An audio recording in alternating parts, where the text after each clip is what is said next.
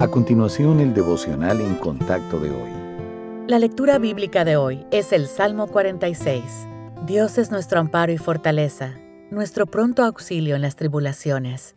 Por tanto, no temeremos, aunque la tierra sea removida y se traspasen los montes al corazón del mar, aunque bramen y se turben sus aguas, y tiemblen los montes a causa de su braveza.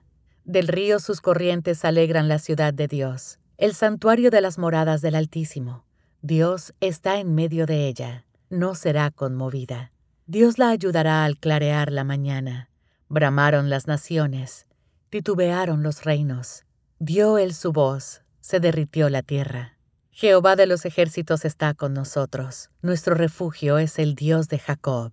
Venid, ved las obras de Jehová, que ha puesto asolamientos en la tierra, que hace cesar las guerras hasta los fines de la tierra que quiebra el arco, corta la lanza y quema los carros en el fuego. Estad quietos y conoced que yo soy Dios. Seré exaltado entre las naciones, enaltecido seré en la tierra. Jehová de los ejércitos está con nosotros. Nuestro refugio es el Dios de Jacob. En esos tiempos espantosos en los que nuestra bien ordenada vida parece desmoronarse a nuestro alrededor, ¿qué debemos hacer? El Salmo de hoy brinda un valioso consejo que puede estabilizarnos en medio del caos.